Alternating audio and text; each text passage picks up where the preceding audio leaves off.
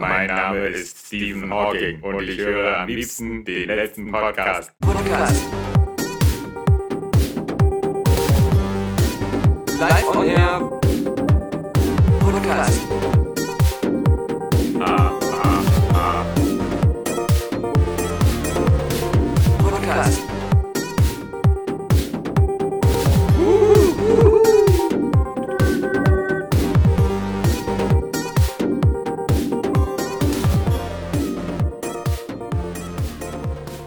Alexander Vogt. Ah, hallo Daniel Puck. Ich sehe dich mal wieder. Mensch, schön, dass wir uns hier getroffen haben. Ja. Per Zufall. Ich kann mal In wieder deiner Wohnung. in deiner Brille mein Spiegelbild sehen. Dann Schön. siehst du mal, wie sauber die ist. Ja. Ist ja auch eine neue Brille.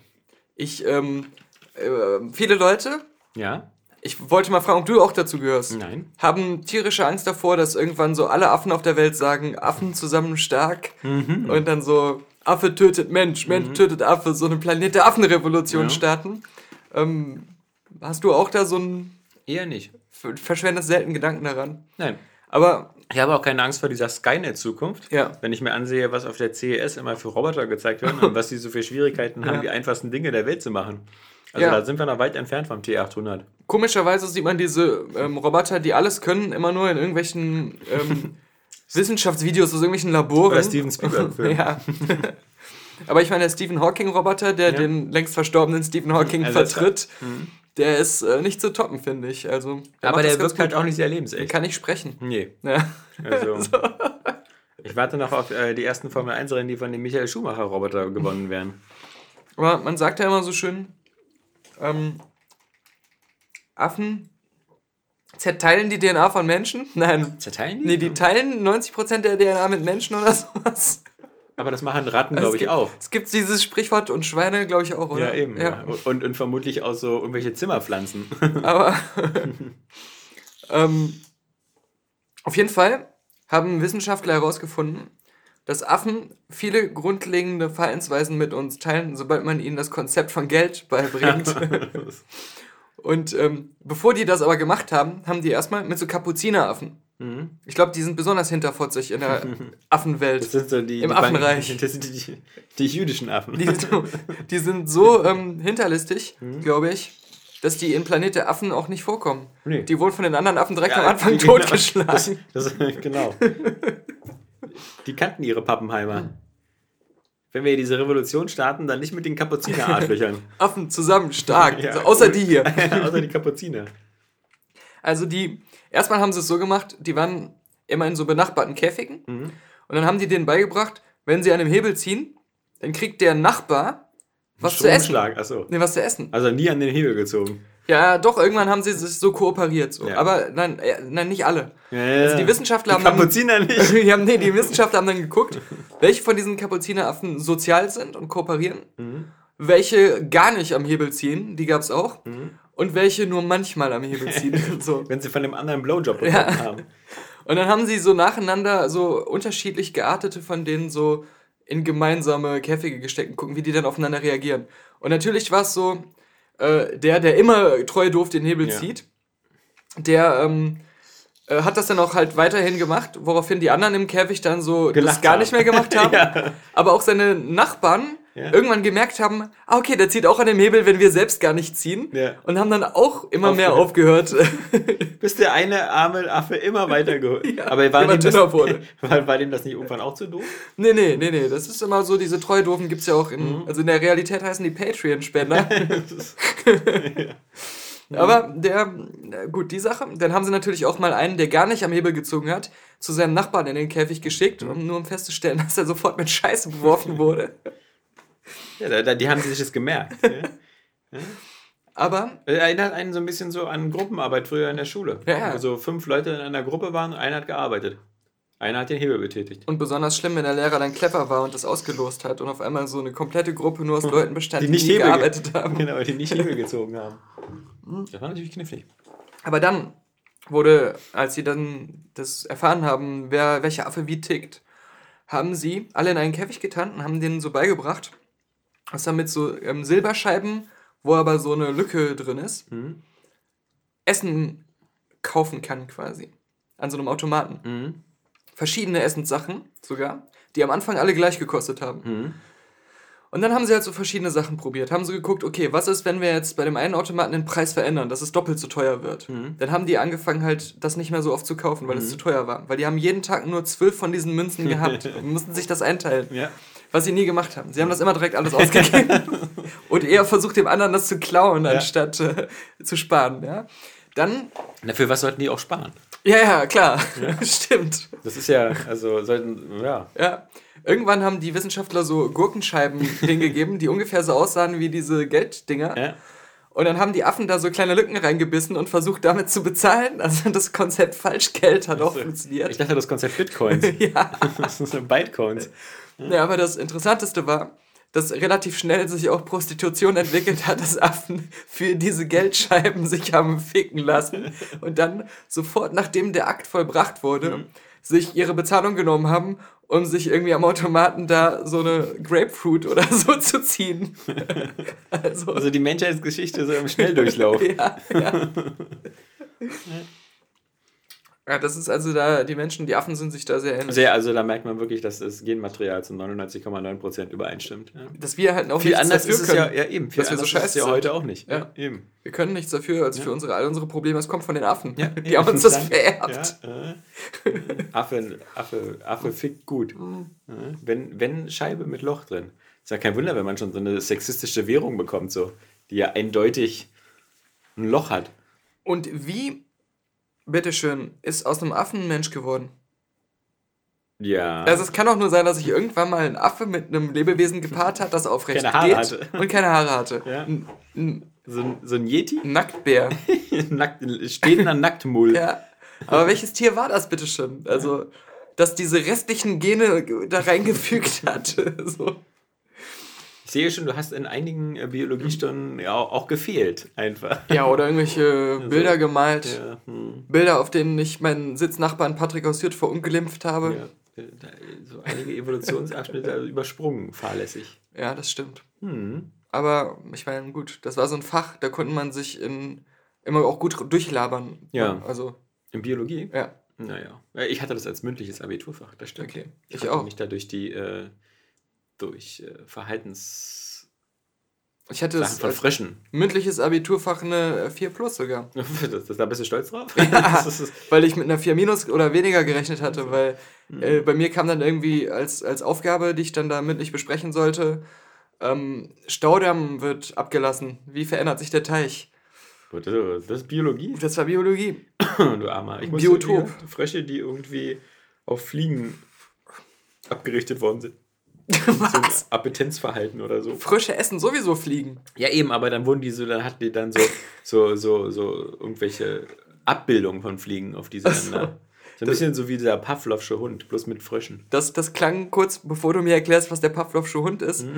Das hat sich kurz so angehört, wie die Wissenschaftler, die entsprungen sind aus diesen Projektgruppen in der Schule von den Leuten, die keine Lust hatten zu arbeiten, dass sie gesagt haben, wir haben die letzten fünf Jahre Fröschen auf Fliegen abgerichtet. Hier das Ergebnis, diese Frösche fressen Fliegen. Aber jetzt sag doch bitte nicht, dass du ernsthaft nicht weißt, was der Pavlovsche Hund ist. Doch, aber ich will, dass du es mir mit deinen Worten Ja, erklärst. Das ist, das ist ja, das ist ja ein, ein brutaler Tierversuch gewesen. Ja. Den Speichelkanal der Tiere einfach mit kleinen Röhrchen abzufangen. Warum? Ja, weil man sehen wollte, ob der ähm, anfängt, Speichel zu entwickeln, wenn er an was Bestimmtes denkt, als Reflex. Okay, Wenn okay. er weiß, da gibt es was zu essen und dann hat man irgendwie ihm was zu essen gegeben und dann vermutlich nur eine Abbildung von was zu essen und dann fing auch der Speichel an zu laufen, weil er irgendwie dachte, jetzt gibt es bald was zu essen. So Aber- ungefähr. Jetzt brauchen nicht wieder die ganzen Klugscheißer, die jetzt noch schnell bei Wikipedia sich das durchlesen und sagen, ja, es war ein bisschen anders. Ja, Ja, aber so ungefähr. es ging ja nicht um Speichel. Ja, ja genau. da waren gar keine Röhrchen Ja. da unten. Also, ja. Aber jeder Mensch, der je irgendwas mit einem Hund zu tun hatte, hätte dieses Experiment auch so bestätigen können. Also, wenn, wenn mich meinem Hund was äh, zu essen vor die Nase gehalten habe, dann lief dem schon der Sabber raus. ja, genau. Ja. Wenn er gehört hat, dass meine Mutter gesagt hat, es gibt gleich Essen, lief ihm der Sabber raus. Siehst du, das war quasi Ja. der, der, der Pavlovsche Reflex schon. Ja, genau. Sehr gut. Und wenn du deine dir so oft gewünschte Demenz hast und Ja. im Altenheim sitzt, läuft dir immer der Sabber raus. Kannst kaum Also, erwarten. Ja. Also, ich bin soweit. dann heißt es der hungrige Alex. Immer hat er Hunger. Ja. Also, Er denkt wieder an Essen den ganzen mein- Tag. Meinetwegen könnten wir morgen loslegen. Ich bin ein bisschen neidisch, dass du anscheinend schon diesen, also was heißt neidisch? Ich habe ja schon die letzten vier Filme von Woody Allen verpasst, aber immerhin hast du schon dieses irgendwie Big Wheel oder so gesehen, wa? Wonder Wheel. Wonder den, Wheel, ja. Den Woody Allen-Film, den man auslassen kann. ja also so wie die letzten fünf. aber der, also, aber ich meine, bei den letzten fünf war es zumindest so, wenn man sie dann doch geguckt hat, hat man zumindest gedacht, naja, war ganz nett, hätte man sich sparen können, aber, jetzt- aber Wonder Wheel war wirklich eine äh, neue Erprobe in Langeweile. Was, so, okay. Also, der war echt einfach richtig ich, öde. Ich, ich war ja immer wirklich sehr großer Freund von Woody Allen-Filmen, gerade so in den 70er und 80ern. Da. Aber äh, dann, dann der letzte gute war Midnight in Paris. Genau, genau. Und, und seitdem irgendwie kann ich selbst mich nicht mehr auf, aufringen, mir die noch anzugucken.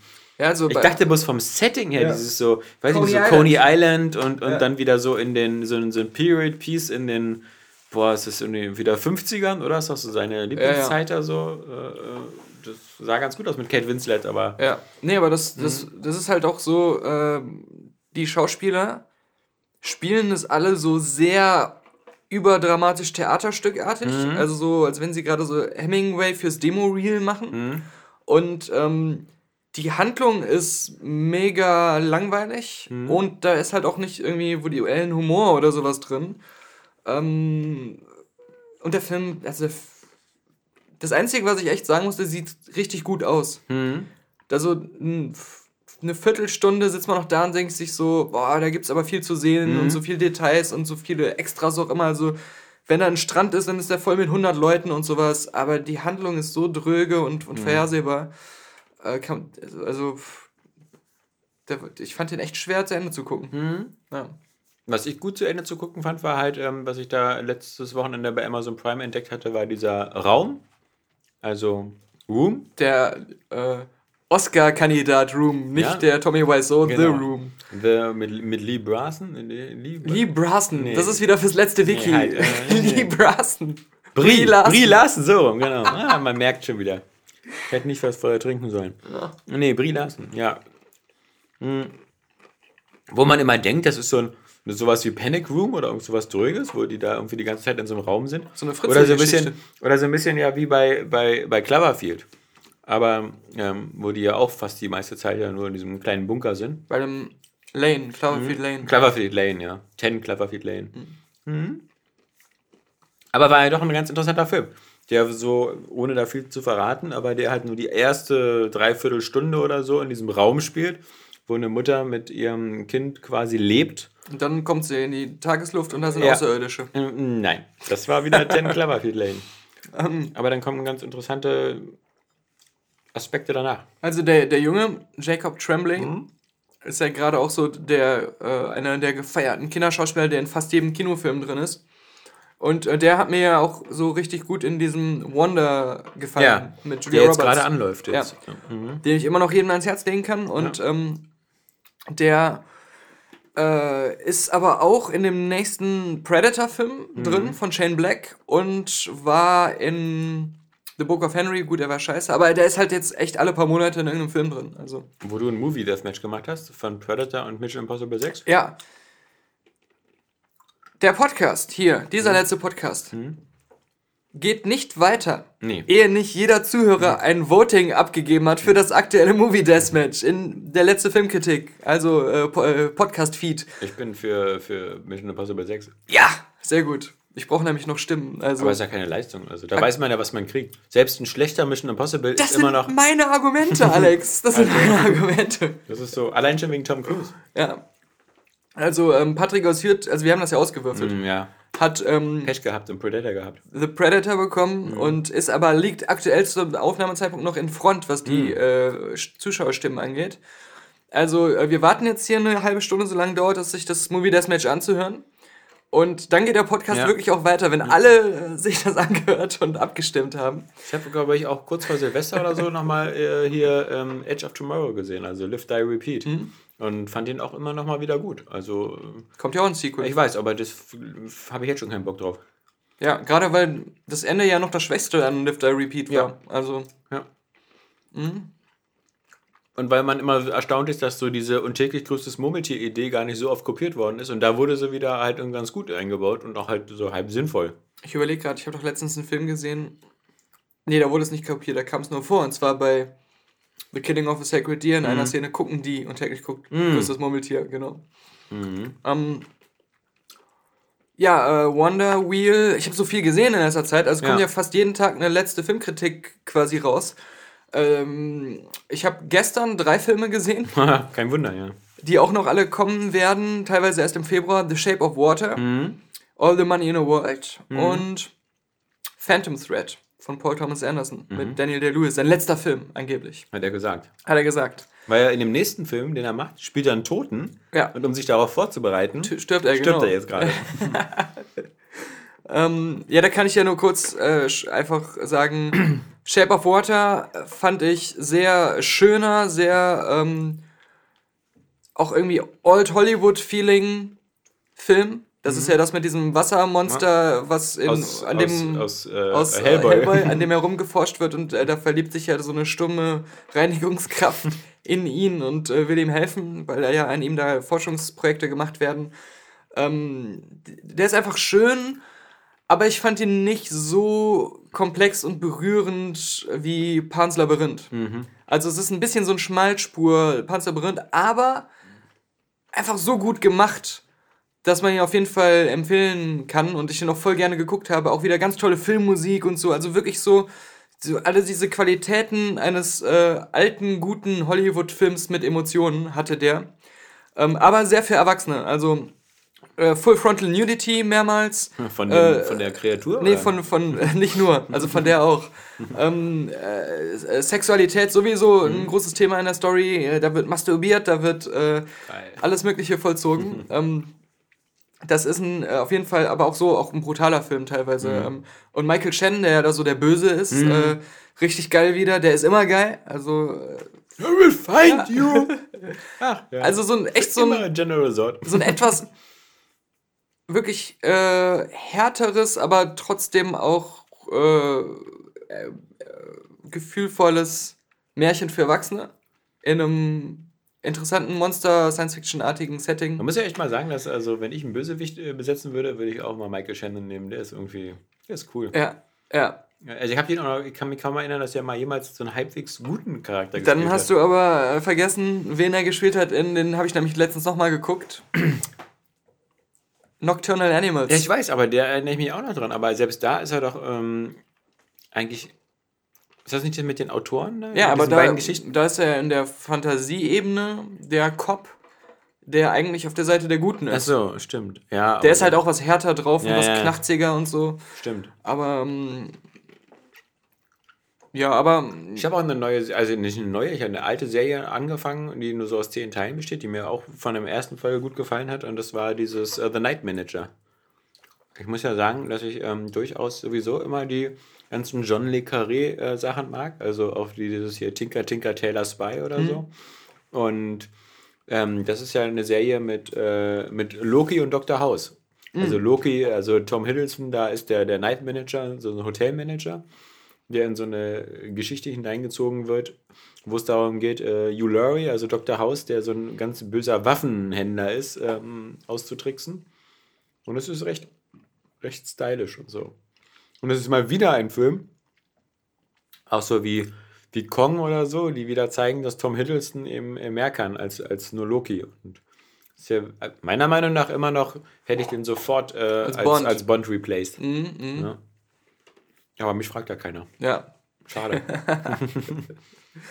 Ja, aber ähm, die Frage ist halt auch wann. Also, ja. das heißt doch jetzt nach jedem James Bond-Film, das ist Daniel Craigs letzter. ja. Aber hat er nicht schon wieder irgendwie für zwei jetzt unterschrieben? Für mindestens für 100 einen. Millionen Für mindestens für einen, das ist ja sicher, Mhm. aber Okay. für zwei gut, das weiß ich jetzt nicht, aber kann auch sein, ja. Ähm, da ist ja jetzt eher gerade die spannende Frage, ob Christopher Nolan das machen wird. Ja, das wäre ja zu geil. Mhm. Das wäre zu Ja. geil. die Gerüchteküche doch sehr dahin tendiert hat, dass es so kommen soll. Ja, aber ich meine, wie gesagt, wir, haben, wir leben in einer Welt, wo vielleicht Tarantino den nächsten Star Trek macht und, Ja. und Christopher Nolan den nächsten Bond. Da würde ich immer nur sagen, so, ich habe wieder Hoffnung. Wir leben natürlich auch in einer Welt, in Wo- der jeder dahergelaufene Star Wars macht. Ja, wir leben auch in einer Welt, wo Michael Warren irgendwie oder so ähm, Kingsman 2 macht. Oh. Mit denselben Leuten. Und der trotzdem gegen die Wand fährt. Immer wieder für den nächsten, also einen der nächsten DC-Filme im Gespräch ist auch. Ja, Ja, ich ja. traue diesem Mann nicht mehr. Tut mir leid. Was ich aber wem ich wieder traue, nachdem er mich viele Filme über enttäuscht hat, ist Ridley Scott. dann diesen All the Money in the World. Fand ich ziemlich interessant und spannend. Bis auf das Ende. Weil das, ähm, also das geht ja da um die Entführung von diesem Paul Getty. Das war ja der, der Enkel von dem Getty, von dieser reichen Dynastie-Familie da, ähm, der das ganze Geld herangekarrt durch seine Ölgeschäfte, der eigentlich der Reiche von denen war. Und der jetzt inzwischen ja auch tot ist. Und ähm, der ähm, immer als sehr geizig galt, obwohl er der reichste Mensch der Welt Ja, war. ja. Und der war ja halt nicht bereit, dann das Lösegeld zu bezahlen. Ja. Und deswegen ist das ja immer so eskaliert und dem Sohn, äh, dem Enkel wurde dann ein Ohr abgeschnitten und so. Eine super spannende Geschichte und der Film, Aber halt eben auch aufgrund der Tatsache, dass es sich auf einer wahren Geschichte beruht, hast du nicht so viel Spielraum, oder? ja, das ist ja das Problem, dass sie den Spielraum sich nehmen. Ah, okay. Und äh, der Film ist die ganze Zeit gerade deswegen spannend, weil er so wirkt, als wenn er nicht zu viel dazu erfindet, als wenn er immer auch so nicht zu sehr sich auf die Entführungssache konzentriert, sondern halt vor allem dieses Innenleben dieser Familie und die Spannungen zwischen halt gerade dem Alten und der Mutter von dem Sohn, die halt dafür kämpft, dass er das Lösegeld rausrückt. Und ähm, sonst actionmäßig ist ja in echt nicht so viel passiert, bis es dann richtig eskaliert ist. Und ähm, dann, äh, das weiß man ja, der, also der, der ist ja dann nachher wieder freigekommen, aber das Ganze, wie es dazu kam und so, das war interessant. Aber gerade eben, weil es nicht so übertrieben wirkte.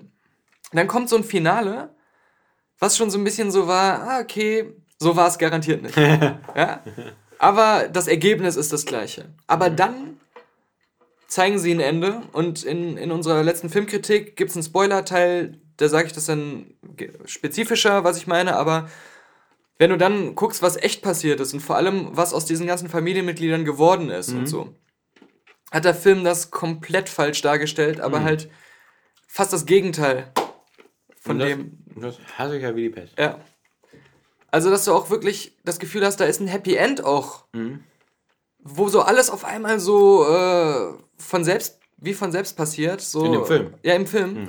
Was in der Realität überhaupt nicht so der Fall war. Also, man, zum Beispiel der, der, der entführte so, äh, Enkel da, der ist ja relativ schnell dann im Drogensumpf äh, untergegangen und ist dann mit 33 als quasi Gelähmter nur noch im Rollstuhl gewesen und hatte da immer massive äh, Nachwirkungen durch diese Entführungsgeschichte und so psychisch. Im Film wirkt es halt so, als wenn er dann wieder genauso wäre wie vorher und alles cool ist und, und der jetzt ganz locker flockig durchs Leben geht. Du hast dann auch nicht mehr irgendwelche Texteinblendungen, Ja. die dann so sagen, dass es ganz tragisch dann aber weiter verlaufen ist und so. Ähm, ja. Das finde ich halt ein bisschen schade. Mhm. Ich habe ja immer die, die naive Hoffnung, dass wenn Filme sich an wahren Begebenheiten orientieren, auch wie so ein bisschen hier wie bei unseren Hidden Figures mit, Mhm. den, mit den schwarzen Wissenschaftlerinnen, die da die Mondlandung mit ermöglicht haben, dass ich da so ein bisschen auch was erfahre, wie was passiert ist. Weil sonst brauche ich mir das nicht angucken. Wenn ich mir eine fiktive Geschichte angucken will, brauche ich ja, kann ich mir ja Ich will zumindest, dass das, was in echt passiert ist, in irgendeiner Form repräsentiert ist. Und sei es dann vielleicht am Ende nur symbolisch oder so wie bei Walk the Line, wo man auch nicht sagen kann, dass es sehr akkurat ist von den Sachen, die der Film zeigt. Aber ähm, so inhaltlich und bei dem, was dann am Ende dabei rauskommt, war das halt nur eine sehr vereinfachte Version der Realität. Aber bei All the Money in the World ist es echt so, dass er sich komplett entfernt von dem, was in der Realität so war. Und eine ganz andere Moral am Ende auch irgendwie. Ja, das finde ich halt immer, wie gesagt, also zum Beispiel auch hier so, musste ich vor kurzem mal wieder daran denken, sowas wie Catch Me If You Can, ja, also was ja auch auf einer wahren Geschichte basiert und sowas dann und nimmt sich da auch ein paar Freiheiten, aber immer nur die Freiheiten, um es ein bisschen künstlerisch schöner darstellen zu lassen. unterhaltsamer ja? auch Ja, unterhaltsamer, genau, aber es, es, es verdreht halt nicht komplett die Tatsachen. Oder nimm so eine, so eine, so eine altmodischen Sachen wie äh, James Camerons Titanic, ja, natürlich gab es keine Rose und es gab auch keinen keinen Leonardo DiCaprio an Bord, aber die anderen Figuren gab es wirklich und was den Untergang begann, äh, was den Untergang betrifft, hat man halt versucht, es so realistisch wie man der Wissenschaft möglich ist darzustellen. Und dann habe ich mal das Gefühl, ja, äh, Film hat Ziel erfüllt. Wenn du keinen Bock drauf hast, dann mach was Fiktives. Dann mach doch, dann mach doch eine Geschichte, die angelehnt ist an wahre Ereignisse oder so. Ja, ist und auch so- genug.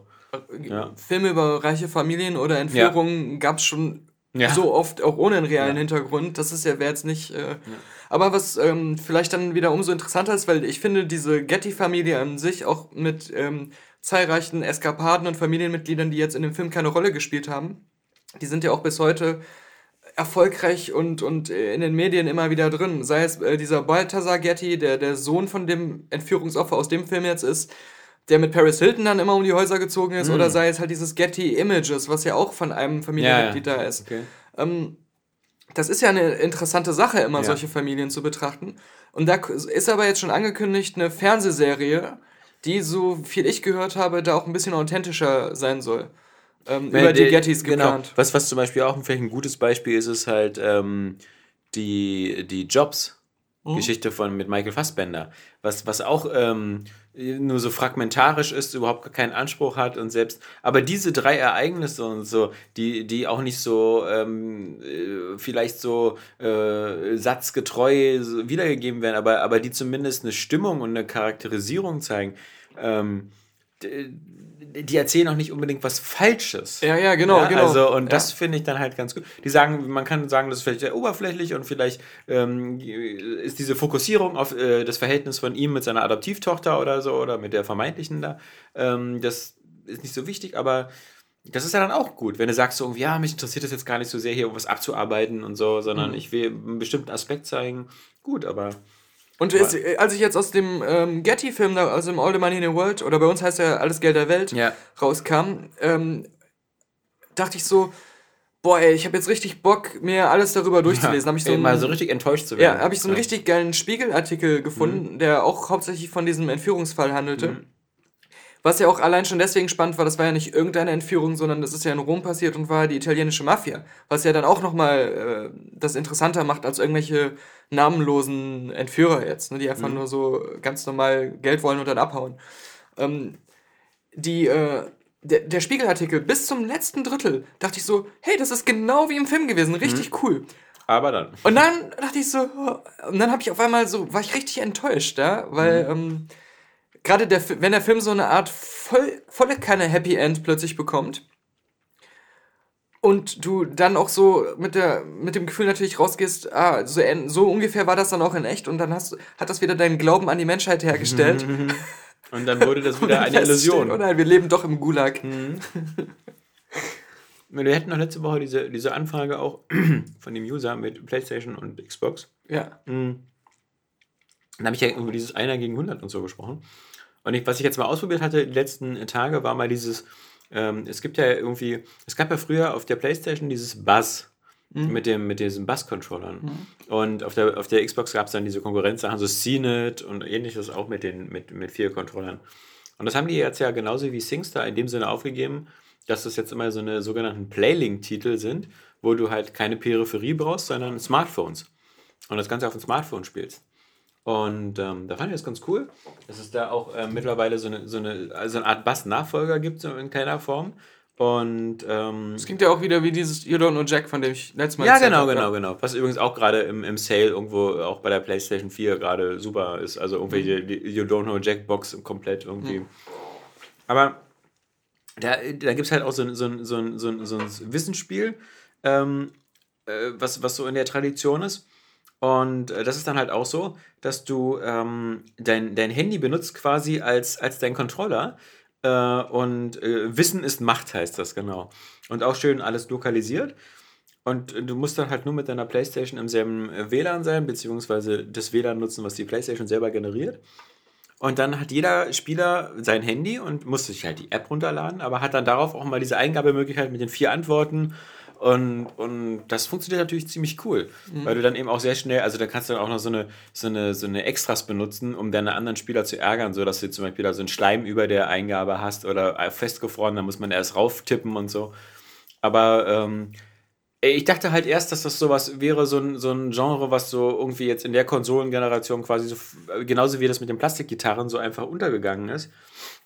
Aber so, so, das macht zu Hause dann schon, schon Spaß damit. Weil Handys hat man ja immer. Also jeder hat ja irgendwie äh, äh, genug Handys. Äh, Tablet kannst du ja auch benutzen. Und ähm, es gibt auch eins, aber das habe ich mich noch nicht rangetraut, irgendwie, das nennt sich Hidden Agenda. Und das glaube ich von den Leuten, die auch dieses äh, andere äh, Horrorspiel da gemacht haben. Und das ist so ein Spiel, wo mehrere Spieler dann so äh, quasi noch so äh, Entscheidungen mittreffen können und, und den Spielfiguren helfen und so, wo jeder dann auch was machen muss auf seinem Handy. Also im Gegensatz zu, zu ähm, VR, was ich äh, immer noch wie vor zwei Jahren für tot halte. Es lebt immer noch. Ja, so genau wie Kinect. ähm, Finde ich so eine, so eine Sache ganz cool. Ähm, die so mit dem, mit, dem, mit dem Handy als zusätzliche Unterstützung gemacht werden. So als Partyspieler. Das ist übrigens, ich weiß nicht, das hast du bestimmt auch an Weihnachten gesehen. Und es ist jetzt schon, glaube ich, für über 100 Euro weniger zu haben, dieses Jedi Challenges. Das Ah, ist ja, ja dieses ja, ja, äh. Lenovo VR-Headset, wo aber noch nicht bestätigt ist, ob das auch noch andere Spiele bekommen das mal wird. funktioniert. Und da sind dann so vorinstallierte oder mitgelieferte äh, Star Wars äh, Mini-VR-Spiele. Mhm. Und da ist auch noch so ein Lichtschwertgriff zum, als Controller dabei und so eine Ku- Sphärenkugel, die deine Bewegungen registriert. Und zumindest auch in den Tests, äh, da hat ja GolemD unter anderem auch einen, die sagen auch alle, das wäre geil, das würde total Spaß machen und würde super funktionieren. Aber es gibt halt nur diese paar Star Wars Minispiele, also auch dieses Millennium Falke äh, Schachspiel mit den Monstern und sowas. Alles ganz witzig, alles ganz cool umgesetzt. Aber es hatte, glaube ich, 300 Euro oder mehr gekostet. Ja. Und dann kann man sich ja eher eine Playstation mit VR holen, weil man dann mehrere Spiele irgendwie zur Auswahl hat. Ja, oder diese teuersten echten nicht Oder die echten Lichtschwerter und sich echt auf die Fresse geben. Aber Was im Zweifel immer noch mehr Spaß macht. ich fand das halt, äh, ich kam auch jetzt auch deswegen drauf, weil äh, da habe ich dann so einen Test von Bild.de gelesen und da war dann wieder, wir haben ja, Für Fans. Ja, so ähnlich. Immer wieder gibt es ja so Formulierungen, wenn man keinen Bock hat, einen vernünftigen Artikel zu schreiben, benutzt man die einfach drei, vier Mal und dann ist der Artikel fertig. Und da war wieder dieses berühmte, das Grinsen im Gesicht. Man hat die ganze Zeit das Grinsen, man kriegt das Grinsen gar nicht aus dem Gesicht und so. So, ich ich, glaube, ich habe das noch nie erlebt, dass ich irgendwas, was ich richtig geil fand, gespielt oder gesehen habe. dieses Grinsen und dieses berühmte Grinsen im Gesicht hatte. Ja? Das sehe ich nur so manchmal bei South Park oder solchen Cartoons, ja, aber sonst. Ich muss auch sagen, dieses ähm, Quizspiel habe ich ja irgendwie für 10 Euro gekauft in diesem Januar-Sale, der immer wieder unterstreicht, was man wirklich mittlerweile als Gesetz nehmen kann, dass, dass, dass du maximal vier bis sechs Wochen warten musst, bis jedes Spiel 35 Euro kostet. Ja, ja. Also wie gesagt, Ja, kauf dir nie wieder ein neues Spiel zum Vollpreis, weil Also gefühlt ist es für 35 Euro dann der wahre Vollpreis. ja, Und wenn du eigentlich dann einen Sparpreis haben willst, dann war das da einfach nochmal ein, zwei Monate. ja, ja. Aber ähm, ja, genau so ist es. Aber in diesem, in diesem Januar-Angebot, wie gesagt, ist fast jedes Spiel, was, was in den letzten drei Monaten erschienen ist, für um die 30 Euro. Auch eins, was ich vor kurzem durchgespielt habe, mal wieder. Äh, ich habe nämlich ähm, dieses, jetzt vorgestern oder so, dieses Wolfenstein The 2, äh, The New Colossus, habe ich jetzt durchgespielt. Und, ähm, da, aber da war ich dann auch froh, als es zu Ende war. Hatte mh, ein paar, ein paar ganz wirklich What the fuck-Momente, die so ziemlich krass sind, die ich hier nicht unbedingt spoilern möchte. Mm, Aber das Spiel ist merklich so mit, wieder mit dem, mit dem Wunsch vollgepackt worden, so mehr Content in so einen Shooter reinzubringen, den ich überhaupt nicht genutzt habe. Also, du hast ja, deine Basis ist ja diesmal so ein U-Boot und du kannst da auch stundenlang rumlatschen und dich mit Leuten unterhalten und auch so kleine Nebenaufgaben machen. Habe ich nicht gemacht. So wie bei diesem Star Trek Voyager Elite Force? Spiel, ja, ja, ja. Genau, wo auch auf der Voyager rumgelaufen ist. Genau. Und, und dann gibt es später auch noch so die Möglichkeit, so in die vorhandenen Gebiete nochmal zurückzukehren, um da irgendwelche Sonderaufträge zu machen und sowas habe ich aber auch nicht gemacht. Also ähm, man merkt schon, dass die sich zumindest eine Platte machen, wie man so aus diesem klassischen Singleplayer-Ego-Shooter äh, immer noch so ein bisschen noch so mehr Spielpass rausholen kann. Was aber nicht so gut war, fand ich, dass ähm, das Spiel relativ wenig Schauplätze und so hatte. Okay. Und das ist so diese, diese von Frau Engel, der, dieser, diesem böse, Wichtin aus dem ersten Teil, die hat halt diese, diesen Ausmerzer, was so eine Art riesen fliegendes Luftschiff ist, dass das so gleich irgendwie zwei oder dreimal in dem Spiel so als Setting herhält.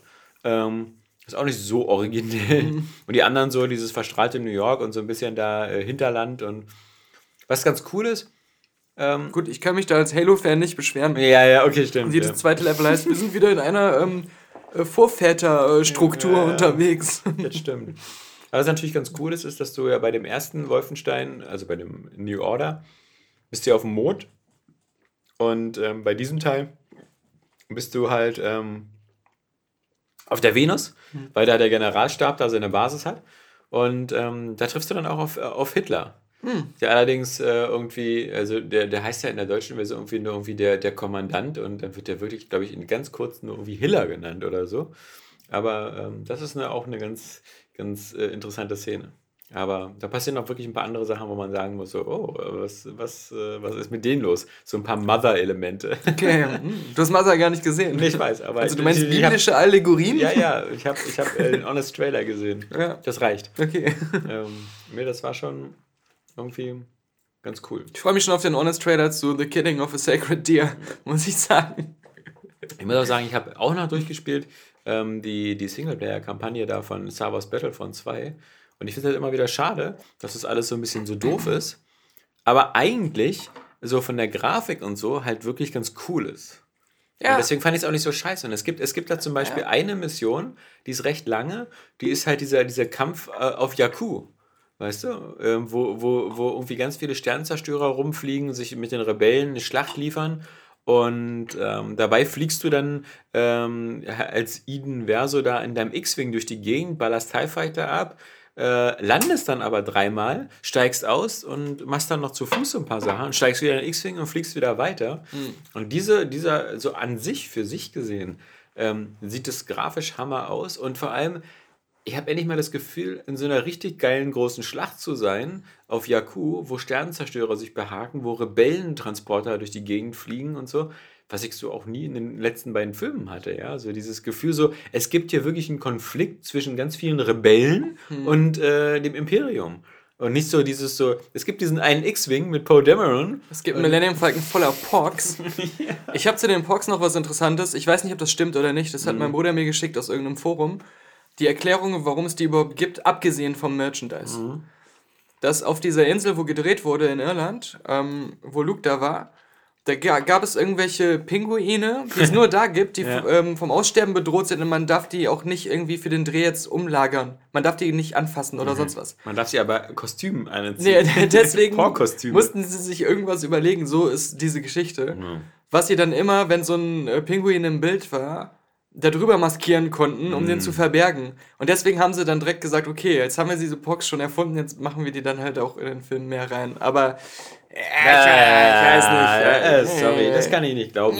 Komisch, dass ich auch vorher nie von dieser Geschichte Ja, gehört ja, habe. ja, ja, ja. Also Die hat sich doch wieder Kathleen Kennedy bei einer ihrer Ja. Drogensitzungen wieder überlegt. nachträglich überlegt, als Ja. sie gesehen hat, dass irgendwie der Second Week, Week Drop von Star Wars, äh, obwohl er der erfolgreichste Film Ich des Jahres sagen, war, ist wieder eine Milliarde trotzdem wieder, ja. halt sehr viel größer war als bei Force Awakens Mhm. und ähm, man weiß ja, dass äh, die Internetmeinungen gehen da ja auch deutlich weiter auseinander, Auseinander als, als- bei den ja. Äh, also es ist jetzt schon so weit die Rede davon, dass sie sich fast, obwohl der Film finanziell so erfolgreich ist, so fühlen wie DC und Warner mit ihren Superheldenfilmen. Halt Die noch nicht mal so erfolgreich sind. ja, aber so aus, der, Ja. Mhm. aus der Angst heraus, okay, es ist jetzt erfolgreich, auch weil Star Wars so eine Bank ist. Aber wenn wir jetzt noch zwei, drei solche Filme machen, wo die Es keine Fans so gespalten werden, genau, machen Ja. uns das vielleicht kaputt. Also Ja. diese Angst, äh, was, wo ich dann aber wieder sage, das heißt also, es gibt jetzt wieder eine krasse Kursänderung und Ja. wieder so viele äh, Genau, und, Storywechsel. und genau, und das wird dann eben wieder genau wie bei DC. Ja, so ja, eine ja, ja. unausgegorene Scheiße, die andauernd wechselt, ähm, wo dann wieder J.J. Abrams die Ansage bekommt, ey, aber jetzt nicht zu viele Experimente hier, ja? Mhm. Also mach am besten wieder ein komplettes Remake von Rückkehr der Jedi-Ritter oder so. Stimmt. Ja, und übrigens, mach wieder einen Todesstern rein. Ja. Ja, das geht immer. Ja, genau.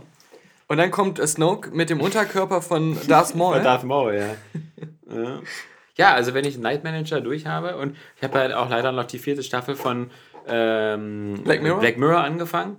Äh, natürlich mit der Star Trek-Folge, weil ich die Mhm. natürlich wollte ich am, am, am, ehesten erstmal sehen. Die längste und aufwendigste auch in dieser Staffel, muss man sagen. Ja, klar, also da, die, die tropft natürlich schon ein bisschen vor Production Value.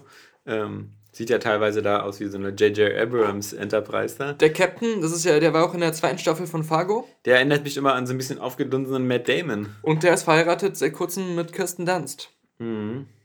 Die haben sich auch bei der zweiten Staffel von Fargo kennengelernt. Also, ähm, warum guckst du so traurig, seit ich erwähnt habe, dass Kirsten Dunst verheiratet ist? Nö, gar nicht. Also ich fand Hatte die- sie dir irgendwas versprochen? Ja, ich, ich, ich guck gerade mal. Das, das, das passt nicht zu den Nachrichten, die sie mir geschickt hat. Okay.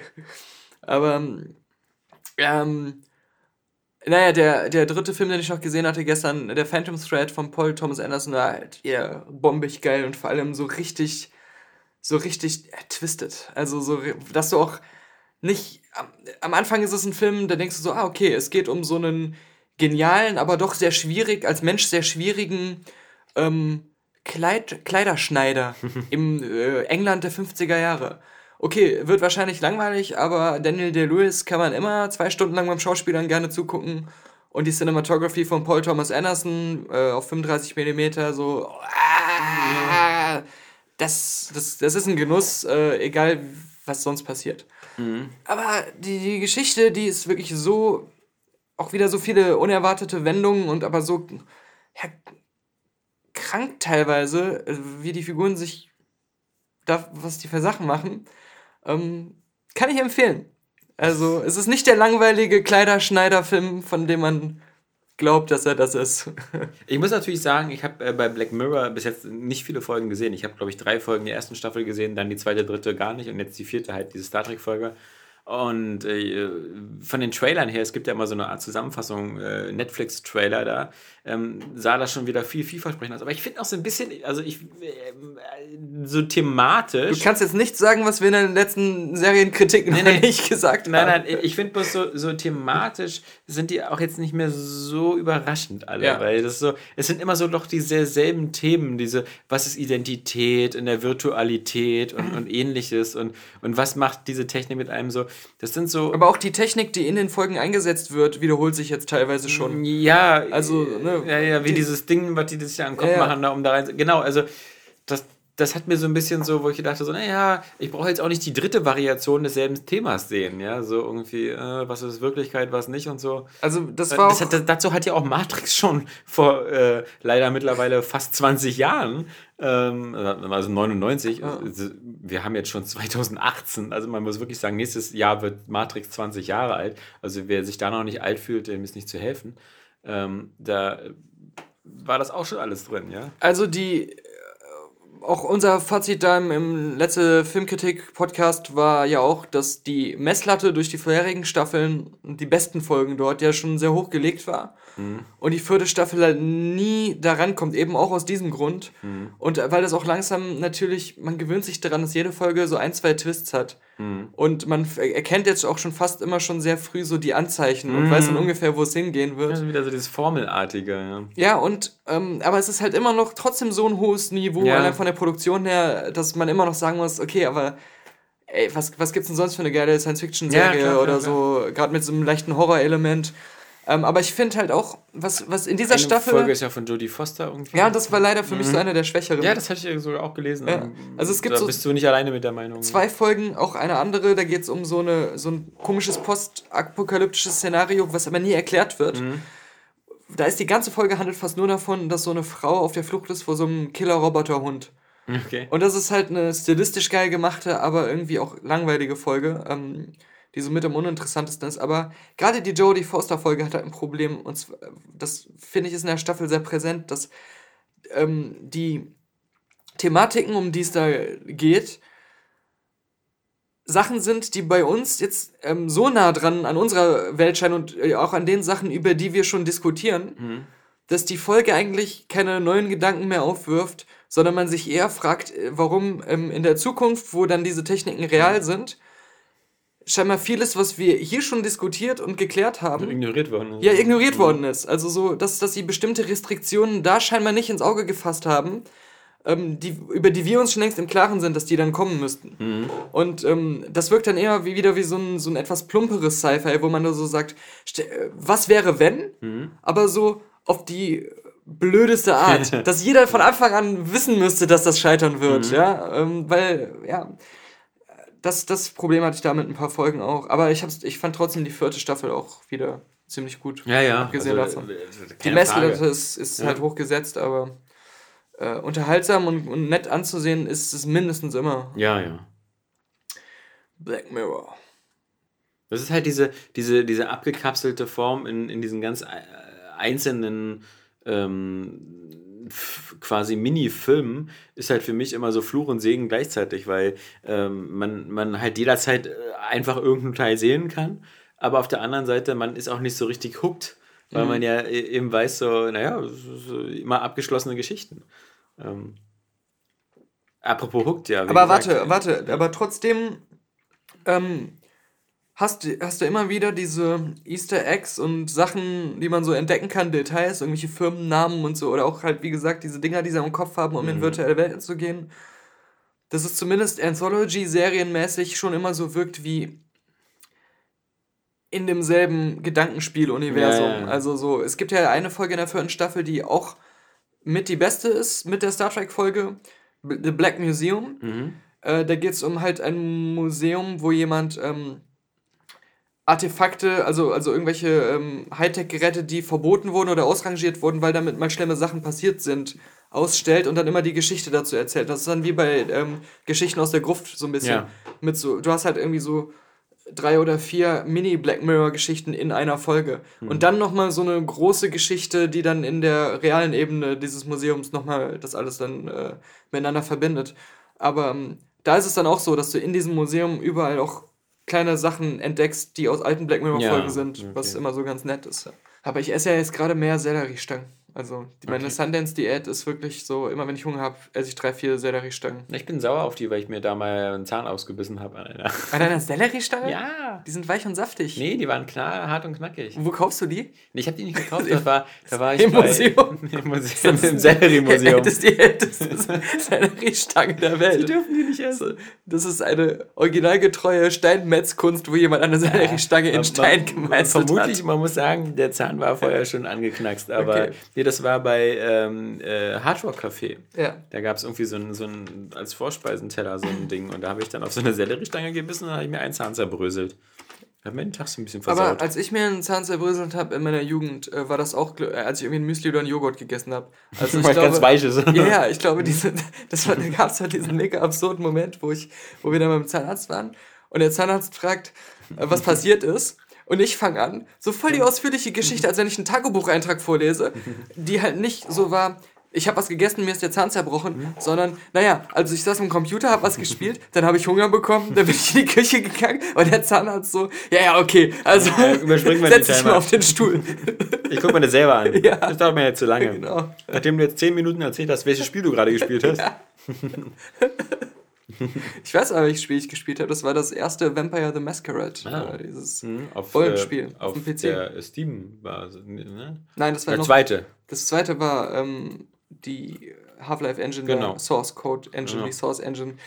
Und das, ich glaube, das ist erschienen sogar bevor Half-Life 2 erschienen ist. Das zweite war ja so Ego-Perspektivenmäßig und das, äh, so wie Deus Ex eigentlich mehr. Mhm. Und das, das erste war ja so ein klassisches Rollenspiel aus der ISO-Perspektive wie Baldur's Gate oder Neverwinter Nights oder so. Mhm.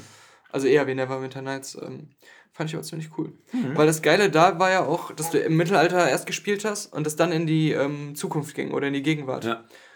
Äh, interessantes Szenario, diese Das Vampire. zweite war doch so total broken und wurde dann irgendwie über 10 Jahre von Mhm. von Fans, Fans so langsam spielbar gemacht. Nee, das Spiel war nicht für Fans, das Spiel war von Fans. Ja, das stimmt. ja, ich habe es irgendwann mal ausgeliehen, aber nie installiert und nie gespielt und ich Ja. besitze es immer noch. Ja. Also, Ist ja noch Zeit. der, der Freund, von dem ich das in Hürth ausgeliehen habe, mein ehemaliger Nachbar Gero Gottsmann, Ein Gero aus Hürth. ja, ist inzwischen Logopäde Mhm. und äh, hat nie mehr danach gefragt, ja. Mhm.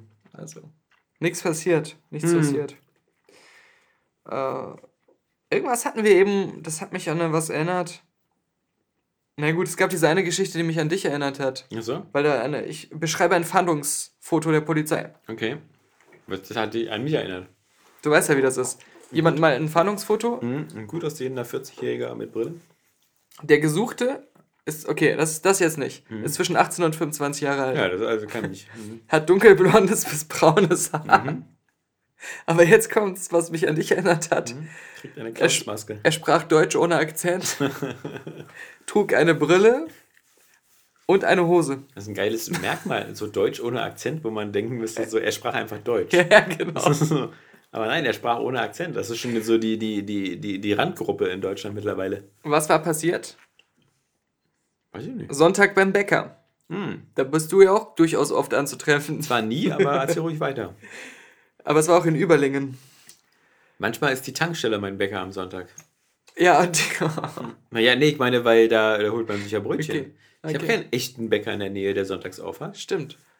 Ich habe auch nur so, so Spätis, die so tun, als wenn sie Bäcker Ja, wären. genau. Aber da ist nichts frisch. Ja. Ja, Und stimmt. die Aral backt die zumindest wenigstens selber noch auf. ja, ja. steckt die zumindest noch selber in den Ofen. Der Express schreibt dann natürlich dann direkt Sonntag beim Bäcker. Da ist die Welt noch in Ordnung? Von wegen. Ach so. Ja, dann, du weißt ja, wenn du, wenn du irgendwie wieder eine bestimmte Anzahl von Wörtern und Zeichen vollkriegen musst in deinem Artikel, dann benutzt du auch gern so eine Füllphrasen. Und wenn du eine bestimmte Anzahl an Harald Junke Gedenkalkoholflaschen getrunken hast. Im schwäbischen Überlingen betrat am Sonntagvormittag ein junger Mann eine Bäckerei und begann im Ver Verkaufsraum. Sagt man Verkaufsraum? Ja, Ist doch. man nicht einfach in einer Bäckerei, wenn man in eine Bäckerei geht? Aber du hattest ja Bäckerei schon genannt, oder? Ja gut, aber Da war doch wieder das, Verkaufsraum. da war doch wieder das synonyme Ja? Ist es mir noch nie passiert, dass Im ich, Geschäft könnte man noch sagen. ich gehe in eine Bäckerei, Ja. Was im Verkaufsraum. in die Backstube Ja. Ja.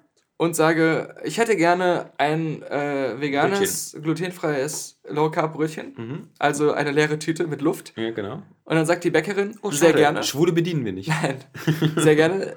Extra Wünsche kosten 10 Euro, Standardgebühr.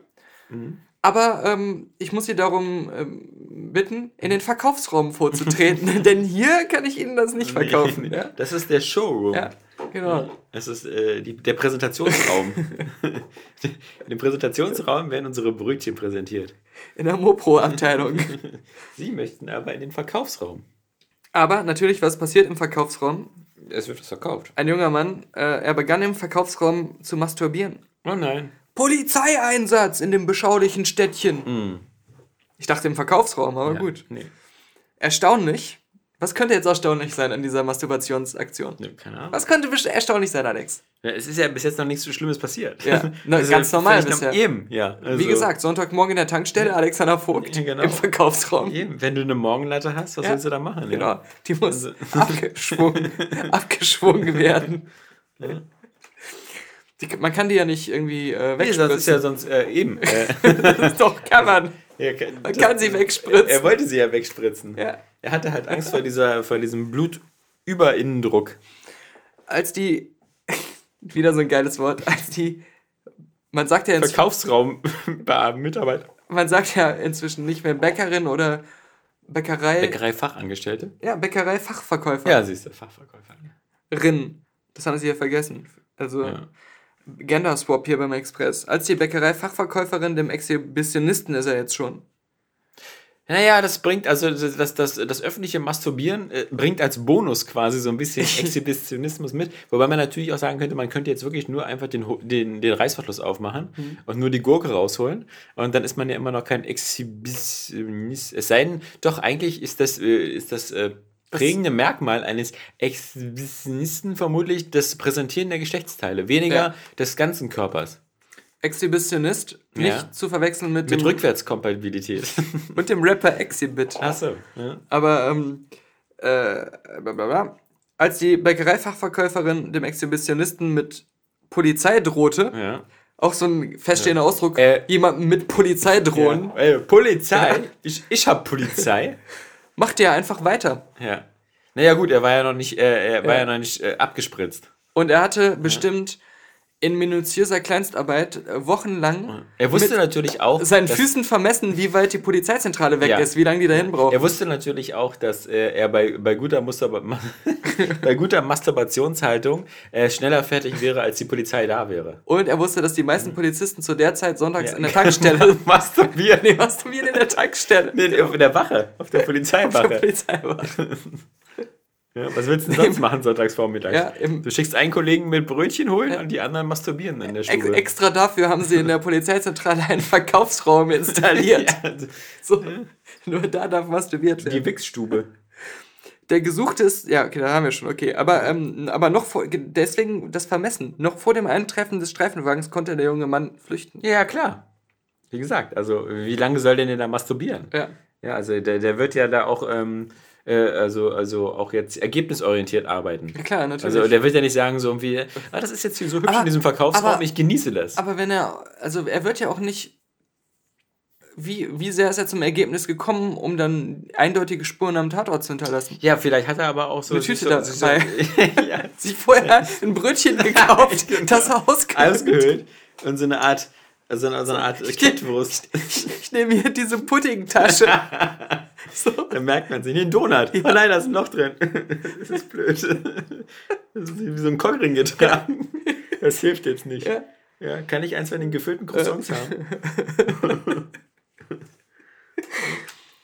Ja, so eine hei- heiße Apfeltasche muss man vorsichtig sein. Die Ja, sind immer die, das ist zu heiß. das ist. kann Verbrennungen achten Grades geben. Also, das ist alles schon einem passiert. Ja.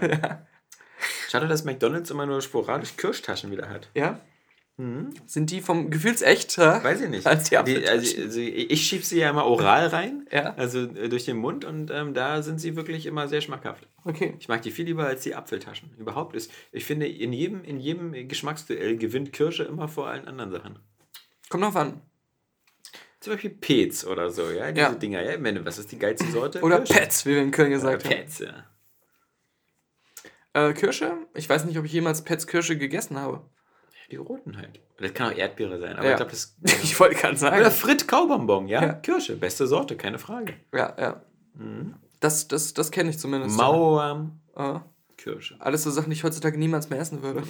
Da hat man auch nur ewig drauf rumgekaut. Ja, oder zum Beispiel das berühmte Double Dip mit Ja. den zwei Sorten Brausepulver und der, der Schleckstange daneben. Ähm, eine Sorte Orange, eine Sorte Kirsche. Also Orange hat man ja fast ungeöffnet weggeschmissen. Du weißt ja, jeder Zahn hat eine Halbwertszeit von 100 Mao-Arm und einem Joghurt oder einem weichen Lebensmittel. Deswegen sieht ja auch mein Mund aus wie die Marsoberfläche. Ja? als die Oberfläche des Schokoriegels. ja, aber äh, wir können unserem Exhibitionisten Exhibit und auch uns beiden vielleicht einen neuen Trend ans Herz legen. Ich weiß nicht, ob du davon immer schon geträumt hast, aber Brötchen ficken. versuch zu erraten. Also hier ist ein Bild. Ich muss es nur so ranzoomen. Ah, sowas ist natürlich also äh, perfektes Podcast-Material. Du musst raten, damit Unsere- die Leute sich das unsere- Bild vorstellen unsere, können. Ja, unsere.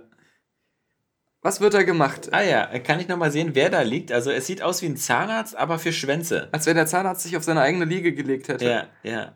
Weil, Okay. also es sieht so ein bisschen, also da liegt jemand auf einer Nah dran. Liege und ähm, Was macht man beim Zahnarzt, außer sich die Zähne abhacken oder ist es ein? Arscharzt? Nee. Ja. Was macht man beim Zahnarzt, außer sich die... Sich den Penis aufhellen. Woher aber ich habe geschwult. Ach, da, Moment da mal kurz. links der Außerdem Text. steht hier links, stimmt, das steht wirklich daneben. Äh, ja, in, äh, wo ist das? Bangkok, da, da ist es ein neuer Trend. Äh, Penis-Bleaching. Sich den Penis aufhellen lassen. Äh, mit äh, Lasern. Also, das sind schon mal zwei Sachen. Ich komme ja nicht mal auf die Idee, mir einen Penis aufhellen zu lassen. Aber sagen wir mal so, ich hätte diesen Wunsch. Dann kommt jemand und sagt, das können wir machen. Mit einem Laser. Ja? Da habe ich genau direkt vor Augen Austin Powers, James Bond und all solche Sachen. Irgendwas, wo mein Laser in Penisnähe gekommen ist.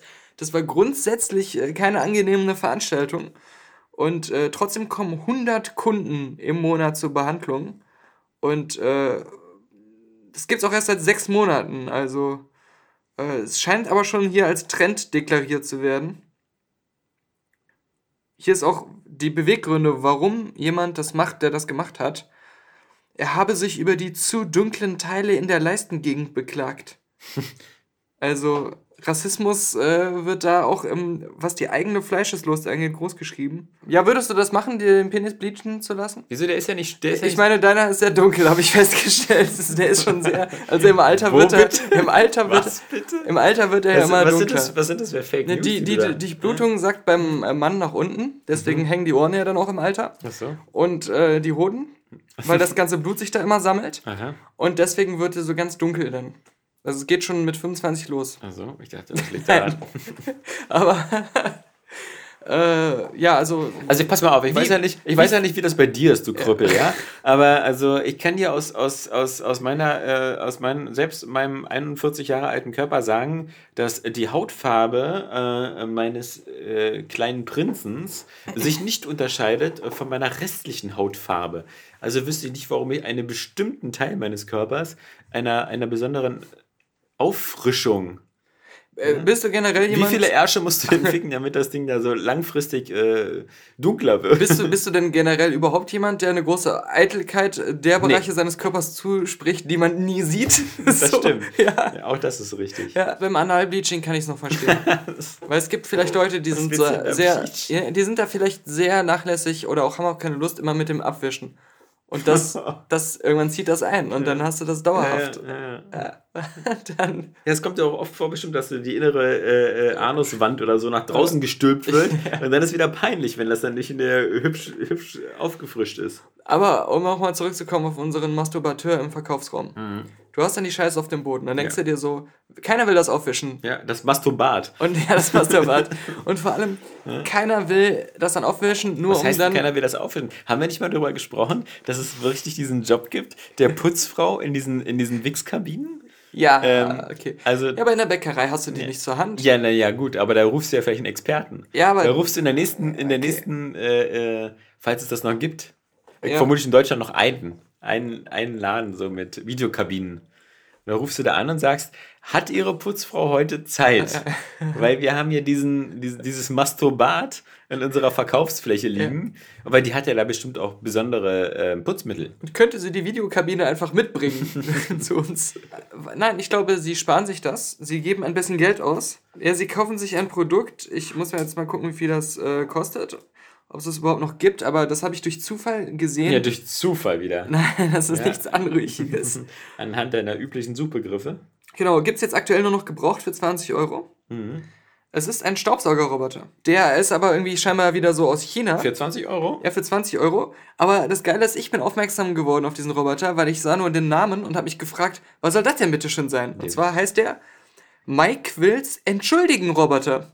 Ah, Was wieder deutlich macht, dass das ein Nicht-Muttersprachler geschrieben ich, hat. ich fürchte auch. Das, das klingt ja wie, wie ein sehr lustiger Google Translate. Das ist der Mike Wills Entschuldigen-Roboter.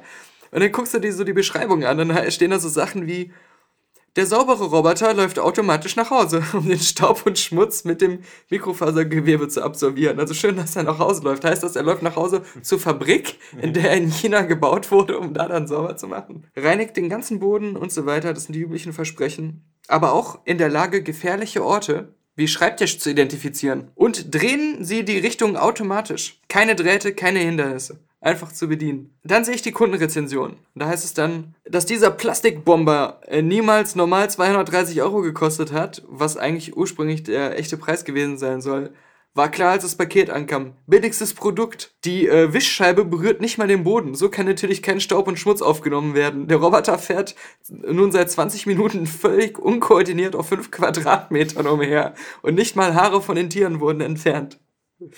Der nächste sagt auch, bei mir fährt der Roboter nur auf einem Quadratmeter Höhe umher und äh, ich habe es alles wieder zurückgesendet. Also, äh, die. Ja, aber lass uns doch mal lieber überlegen, wie der wirklich im Original heißen könnte. Ja, Weil, also- der Entschuldigen-Roboter, was soll man sonst sagen? Weil, also ich meine, guck mal, es ist ja so, es äh, wird ja nichts mit sorry zu tun haben, weil das, das kannst du Äh, dir, ja. aber, aber excuse oder so, Mhm. ist da auch eine Entschuldigung. Mhm. Also wird ja bestimmt irgendwas mit ex, excuse oder, oder ex, excuse und, und weißt du, irgendwie so in der Richtung. Ja, aber excuse me, wann sagt man das, wenn man auf Toilette geht? Excuse me? Ja, naja, du. Du sagst es Ja, vielleicht. aber äh, ich, ich weiß es nicht. Also ich, ich glaube eher, da ist äh, einfach, äh, da wurde noch nicht mal irgendwie so ein Bubblefish-Übersetzer benutzt, sondern einfach ein Würfelübersetzer, der aus dem Duden dann irgendwelche zufällig zusammengesetzten Wörter da einem ausspuckt. Nee, so ein Chatbot. der Chatbot-Übersetzer. vor kurzem hatte ich doch wieder die, weißt du, dieses drei-Monats-Abo für äh, ganz wenig Geld für Readly wieder mir besorgt, ja. Und, und ohne Scheiß, wenn du die Übersicht siehst, der, so der aktuellen Zeitung, ähm, dann waren da wirklich wieder so Freizeitrevue, Glückswoche, sonst was, drei Covers und die hatten drei verschiedene Helene Fischer-Geschichten, die reichten von Es ist aus, der große Streit mit äh, Florian Silbereisen zu irgendwie äh, das große Drama in der Familie. Und die dritte Artikel war Helene Fischer endlich schwanger. endlich schwanger. Sie freuen sich auf Nachwuchs. Fragezeichen. ja, ja, nee, also die, die, die machen sich da nicht die Mühe, Fragezeichen reinzumachen. Behaupten einfach irgendwas. Also das war schon cool. Ja. Also wirklich in derselben Woche, selben Zeit, also die, die Zeitung, drei völlig unterschiedliche Geschichten, die auch diametral entgegengesetzt Aber sind. deswegen waren ja auch alle so irritiert, als plötzlich die Familie von Michael Schumacher die verklagt hat. Weil sie das überhaupt nicht gewohnt sind, dass wenn sie einfach irgendwelche Sachen. Scheiße erzählen- behaupten, dass, Ja. dass sich dann Genau. jemand meldet. Ja. ja. Ja, aber gut. So wie der arme Stephen Bannon, der jetzt raus ist. Das ist ja natürlich auch ganz lustig. Breitbart, ja. ja, von, von Breitbart. Dass der, äh, der ja irgendwie der Hauptinformant war für diesen Journalisten, der dieses Buch geschrieben hat, hier äh, Fire and Fury. Ähm, dass es zur selben Zeit noch ein anderes Buch gibt, was auch Fire and Fury heißt. Hm.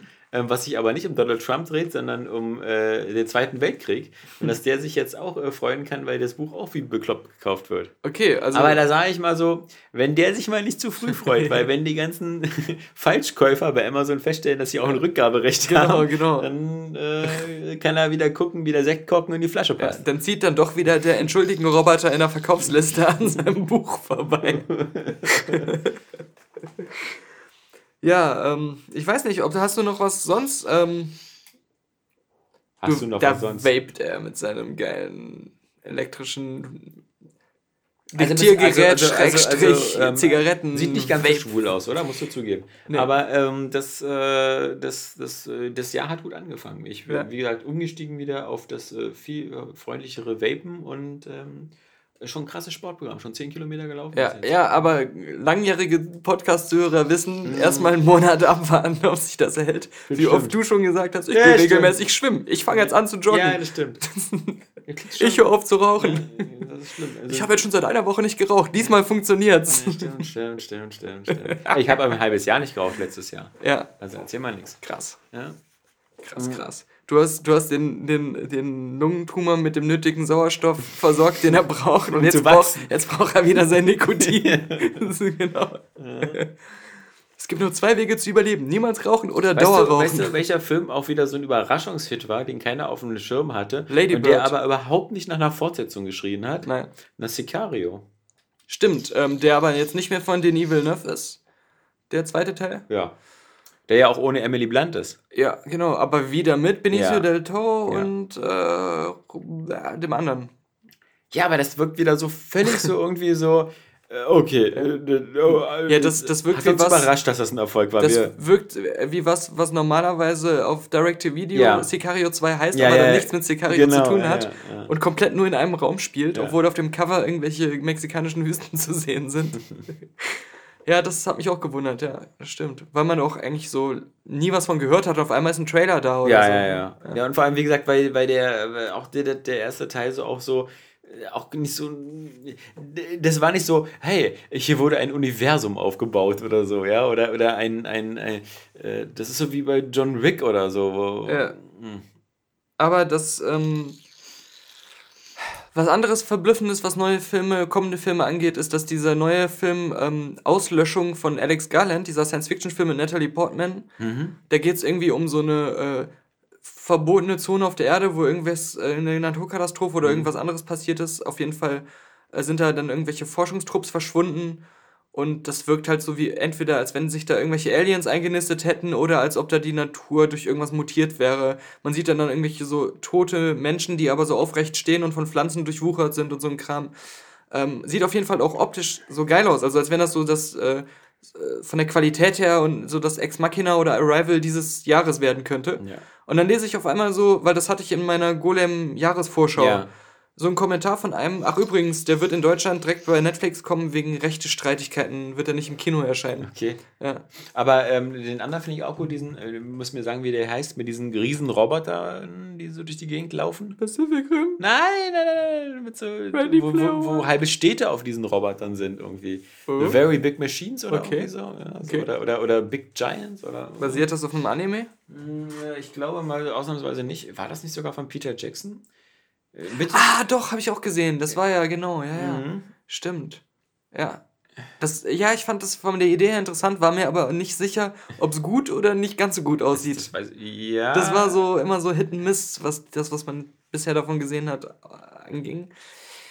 Äh, Ich wusste nicht, ist das der gute oder der schlechte Peter Jackson? Ich konnte mich nicht entscheiden. Mortal Engines. Ja, richtig, richtig, genau, genau, genau. ja. Ja, ja das, das sah auf jeden Fall interessant aus. Das Genau. scheint ja aber auch nur Producer zu sein. Christian Rivers ist der Regisseur, wie man hier mal reingelegt wird. Aber produziert irgendwie von Peter Jackson oder auf eine Idee? Ja, äh, produziert, Ah, okay. Hab ich auch ganz vergessen, dass der noch kommt. Der muss aber auch schon verschoben worden sein, oder? Äh, Dieser Ocean's 8 kommt ja auch dieses Jahr Ah. mit dem All-Female-Cast, ja. Ähm, Ich muss halt gestehen, obwohl ich die alle gesehen habe und auch irgendwie ganz nett fand, habe ich mich auch nie so krass auf noch einen Oceans-Film generell gefreut. Nee, nee, ich auch so. nicht, aber ich meine, aber mir ist äh, das so im Gefühl, als hätten wir das schon vor zwei Jahren besprochen, Mhm. ähm, dass der kommt und Es gab mal einen Trailer oder einen Teaser, aber da hat man halt nur so alle mal gesehen kurz. Mhm. Ähm, ja, da bin ich aber ähnlich gespannt drauf wie damals auf den Female Ghostbusters Film. Da- Ja, was soll man sagen? Ich, weißt du, da, und das ist ein gutes Stichwort. Three Billboards Outside Ebbing, Missouri. Mit der Frances McDor- McDormand, der jetzt auch bei den Golden Globes so viel gewonnen hat. So, irgendwie bestes Drama, bestes Drehbuch, beste Hauptdarstellerin und sowas. Der war richtig geil. Ein mega guter Film. Kommt jetzt auch irgendwie äh, Ende des Monats, glaube ich, raus. Wird es auch eine letzte Filmkritik zu geben beim Podcast. Letzte Filmkritik. Mhm. Aber da ist eine super starke, interessante Frauenfigur mit Frances McDormand als diese, äh, die, die, deren Tochter ähm, getötet und, glaube ich, ja auch vergewaltigt wurde. Der Fall wird nicht richtig untersucht und sie nimmt das jetzt in die Hand, alle darauf aufmerksam zu machen und in der Stadt da so richtig einfach für Wirbel zu sorgen, dass das endlich aufgeklärt wird. Das ist eine, ein cooler Film mit einer starken Frau in der Hauptrolle und äh, ohne dass es so aufgesetzt wirkt und ohne dass es halt so wirkt wie. Das gibt's jetzt nur wegen der Debatte. Sondern der, den Film hätte es auch so gegeben, weil es einfach ein geiler Film ist, bei dem es komplett Sinn macht, dass er so ist, wie er ist. Und ähm, der den, also gerade weil das so ein kleiner Film ist, ist man jetzt froh, dass der doch so viel für Award-Furore sorgt. Das ist halt auch so ein bisschen das diesjährige ähm, Hell or High Water. Ja. Äh, auch einfach von, von der Art her ähm, ein bisschen vergleichbar. Deswegen äh, hoffe ich, dass dann Leute eher dem Film den Vorzug geben würden. Weil er auch mega unterhaltsam ist. Das ist jetzt nicht ein Arthouse-Ding, das ist nicht so ein äh, andersartiger Film, sondern es ist schon ja auch vom Regisseur von Brügge sehen und sterben Ja, und, und so. äh, unterschätzter Klassiker. Oder auch äh, Seven Psychopaths ist ja auch von dem. Und der schreibt ja immer auch die Drehbücher. Und bevor er Filme gemacht hat, war er ganz lange ja so ein Theaterautor und Theaterregisseur. Und das merkt man den Filmen halt an, weil die so gut geschrieben sind, was die Dramatik und die Figuren und die Dialoge angeht. Ähm, das ist ja wirklich äh, geile Autorenfilme. Also von dem fand ich bisher auch alles geil. Und Three Billboards ist, glaube ich, sein bester Film. Der letzte Part des Podcasts, wie so oft das letzte Wiki. Alexander Ja. Fuck wieder mit einer tagsaktuellen Meldung. Eilmeldung. Eilmeldung im letzten Wiki. Achtung, stopp die Pressen. genau. Stopp die, die, die Podcast-Pressen. Das ist immer wieder erstaunlich, muss ich mal wieder sagen. Ich bin ja äh, doch äh, auf Arbeit, ähm, haben wir ja so vielleicht 20, 25 Kollegen, die durchaus alterstechnisch, sagen wir mal so, von Ende 20 bis Ende 40 rangieren. Wie oft ich da noch erklären muss, was ein Podcast ist, ist erstaunlich. Ja, ja. Also, wie, äh, also das ist überhaupt noch nichts so, was so. Also jeder von denen weiß, was Tinder ist Ah. oder, oder sonstige Aber Sachen.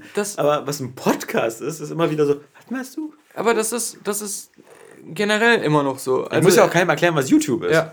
Aber es ist, es ist voll oft so, gerade wenn ich so in Hürth bin, Mhm. äh, dass, wo dann halt auch Leute sind, die den Podcast sowohl durch mich als auch durch Patrick können müssten, so aus unserem gemeinsamen Umfeld, also kennen müssten, allein durch Mhm. unsere Social Media Postings dann. Die wissen, dass wir da irgendwas machen, Ja. aber haben da auch nie mal drauf geklickt und äh, wissen auch also nicht wirklich, was ein Podcast ist oder wissen, was das ist, aber haben sich nie einen angehört. So. Mhm. Aber immer wenn man ihnen dann so erklärt, naja, im Grunde ist das so wie eine, eine, Eine Radiosendung, die aufgezeichnet wird, Aber du ja. kannst dir aussuchen, welche ähm, Themen oder Sendungen aus so einem Radiostation dich am liebsten, du, dich am meisten interessieren und kannst die hören, wann du willst. Mhm. Ja, genau. Und alle dann immer so, hey, das ist richtig cool, ja, da soll ich mal rein. das, ist klingt genau ja, das was klingt für ja, mich. das klingt ja wie Netflix fürs Radio. Ja, genau. Also alle können dann direkt was damit anfangen, aber vorher war es immer so, nee, kann ich mir nicht vorstellen. Nee, das ist nichts So. für mich. Und dann sagt man immer so, fährst du ab und zu mal irgendwo zur Arbeit, ähm, so mit dem Auto eine halbe Stunde oder äh, Ja, ich gucke dann YouTube-Videos. mit VR, während ich meine VR-Brille trage. Ja, im Auto. Genau. Ich, ich fahre den Weg immer so aus dem Gefühl heraus. Ich bin den schon so oft ich- gefahren. ich Ich nicht weiß ungefähr, wie die anderen Verkehrsteilnehmer sich halten. So, komisch, auf der Strecke ist wieder ein Kind verschwunden. So, und eine Entenfamilie. So. Gut, ich muss mir alle paar Wochen auch ein neues Auto kaufen. Aber sonst, ja. Mehr als eine Heißkrause habe ich mir noch nie eingehandelt. Hat sich gelohnt, diese G-Klasse zu kaufen. Im, im Mir tut übrigens leid, der eine Typ, von dem ich letztes Mal erzählt habe, der den letzten Spockcast so gelobt hat und der dann meinte, wir waren nie wieder so gut. Ja. Der hat sich plötzlich dann auch auf der letzten Website im Kommentarbereich, Offiziell entschuldigt. ja, hat sich gemeldet und meinte, eure neueste Folge Ja. war wieder so gut wie früher. Ja, ja, Wenn ja, ihr daran anknüpfen könntet. Das klingt ja nach so einem Gefälligkeitsgutachten. Jetzt. Also. Das kann ich nicht so teilen. Der User, der nennt sich übrigens selbst immer ALV. Hm. Hm. Bist du das aus der Vergangenheit? Ja, das ist mein altes Ich. Ja. Ja, mein Doppelnamen Ich. Ähm, Oder das ist jemand, der wie gesagt bei der Arbeitslosenversicherung arbeitet. das könnte auch sein, ja. Ja. Ah, fuck. Mhm. Das ist eh immer, es gibt viel zu viele Akronyme, die mehrere Bedeutungen haben, wo man sich nicht sicher ist. Wofür steht das? Es gibt AO Hostel, Ja. das ist einfach ein Hostel, Mhm. eine Kette von Hosteln. Es gibt aber auch Anal ohne AO. Ja. Oder KPMG, oder? Es gibt so die kaiserlich-preußische Porzellanmanufaktur und dann gibt es auch diese Wirtschaftsberater oder so, die immer fast Ja, gleich aussehen. es gibt auch Double Penetration DP Ja, oder, DP oder DP, Daniel Pog. Daniel Pog, genau. Oder auch, Oder Director of Photography. stimmt, Ja. gut. Der Assistant DP und so. Mhm. Nee, auch der normale DP. Ja. Es gibt aber auch äh, DP Daniel Podcaster. ja. Also, Und dann gibt es noch die äh, DPD, die Deutscher Pressedienst. ja, stimmt. Also, hm. Oder Daniels Pressedienst. Ja. Man kann sich inzwischen nicht mehr sicher sein. Oder Double Penetration Dienst. das ist auf alle Fälle der Dienst, den, den weder äh, der Kurier noch Closer jemals benutzen. Ja. Außer um Symbolfotos aus dem Zu Archiv klauen. zu Ja, holen. Den nehmen sie ja von Getty Images. Das sind zu teuer. Ja, das machen die nicht. Den nehmen sie diese, diese kostenlose Microsoft-Bilderdatenbank. Letztes Wiki. Ja, Da ist ak brandaktuell basierend auf unserer letzten Folge. Letz letzten du Folge. brauchst das äh, iPad nicht so so halten, als ob du mir irgendwas. Äh, Der Kölsche Pyromane. ah, Der Kölsche Pyromane ist ein Feuerteufel aus dem Rheinland. Einmal im Jahr zu Silvester tritt er aus seinem düsteren Versteck, bombardiert Straßenkreuzungen und nebelt ganze Familien mit seinen bengalischen Feuern ein. Dubiose Quellen haben Patrick aus Hürth in die Nähe des Pyromanen gerückt. Das hatte zur Folge, dass immer am 31.12. die Kölner Polizei inklusive SEK bei Patrick aus Hürth klingelt und ihn für die eine Nacht in. Gewahrsam nimmt. in Beuge, Beugehaft oder so. Vorbeugehaft. Genau, das ist wieder mit, mit Foto. Ja, also von, das ist auch wieder gut, dass, das ist auch wieder geil, dass Patrick aus Hört einfach dieser Patrick aus, aus SpongeBob. SpongeBob ist, genau. Mit dem bengalischen Feuer aus der Hand. Deswegen auf, die, auf das letzte wiki.de gehen, sich das angucken. Das Coole ist ja, dass die, ähm, glaube ich, weiß ich nicht, äh, urheberrechtlich da gar keinen Anspruch auf diese ganzen Artikel haben, sodass sie nicht sauer sein werden, wenn wir in ein, zwei Jahren daraus einfach ein Buch machen. Stimmt. Ja? Ja. Äh, und damit richtig Asche machen. Genau. Ja? Ja. Vielleicht. Ja. Vielleicht. Ich, ich, heutzutage kauft ja keiner mehr Bücher. Ja. Das heißt, ähm, der Duden geht bestimmt irgendwann pleite. Ja. Das heißt, der Duden äh, würde wahrscheinlich dann äh, so äh, insolvenzmassenmäßig auch seinen Namen Duden versteigern. Ja. So könnten wir das Gün- Buch kaufen. der Den- Duden Den nennen. Duden nennen. Ja. Und dann, wenn, wenn dann wieder so eine, so eine, wenn das so wie mit Schallplatten ist, dass plötzlich Bücher wieder in sind, dann, dann sind wir natürlich am Start mit dem Duden. Ja. Ja? Die Wahrheit ist dann, dass die Bücher einfach out bleiben Ja. und der letzte Podcast daran zugrunde geht. wir sind halt nicht äh, Paul Getty. Also, nee, in der Tat. ja. Da reicht ein Blick in äh, diese Wohnung, in der wir diesen Podcast aufnehmen. Stimmt, und in meinen um das, Kühlschrank. Das, um das zu verifizieren, Ja. dass wir hier nicht bei Paul Getty sind. Stimmt.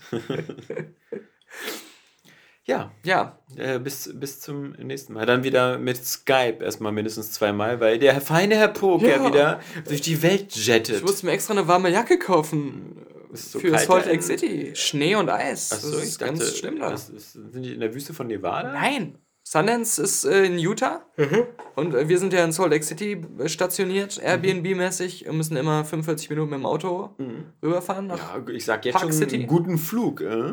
weil, äh, okay, aber das ist ja das ist die Also- Ostküste, oder? Die so völlig so im, im Chaos versinkt. Ich kann das ja neben dem wiederholten Hinweis, äh, hört euch bei die letzte Filmkritik das Movie Deathmatch das neue an und votet für den Gewinner eurer Meinung. Ja, geht wählen. Gewinner eurer Meinung. Geht wählen. Ja. Bei uns äh, müsst ihr dann auch nicht äh, Angst haben, dass. Keine Äh, Regierungsbildung kommt. genau. Am Ende wieder, oh, es sind beide Filme für Fans. ähm, das gibt's auf keinen Fall. Aber darüber hinaus, was wir ja planen, ist äh, das Ganze äh, Roadtrip-mäßig jeden Tag auch zu dokumentieren in Videoform und Podcastform. Das heißt, wir fliegen ja nach Los Angeles und fahren von Los Angeles aus, da gabeln wir den Kaffeemann auf und fahren ja von da aus neun Stunden noch weiter dahin. Mhm. Durch, an, durch Vegas und Wüste und alles bis in den Schnee. Und das wird natürlich alles auch gefilmt und äh, dokumentiert mit uns drei Pappnasen. Ah. Das heißt, äh, es lohnt sich schon mal vorab, das letzte Video bei YouTube zu abonnieren. Und äh, da werden wir das dann alles die komplette Zeit über Sundance-mäßig. Und Nicolas Cage wird auch da sein.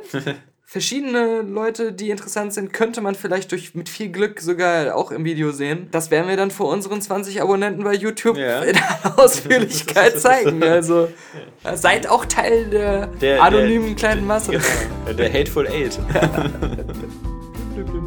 Eine Flasche Ketchup bitte. Ja, das ist falsch. Ja, ich kenne den Sketch nicht. Ich kenne ihn, aber ich kann ihn nicht weiter Naja. erzählen. Ja. Gar nicht, ob der weitergeht. Der Lastwagen kann rückwärts nicht den Berg runterfahren. Wie soll er einparken? Da muss ich den ganzen Berg wieder runterfahren. Tüt, tüt. Der, den willst du, aber den hast du jetzt auch wieder völlig falsch Ich weiß. So macht der gar keinen Sinn.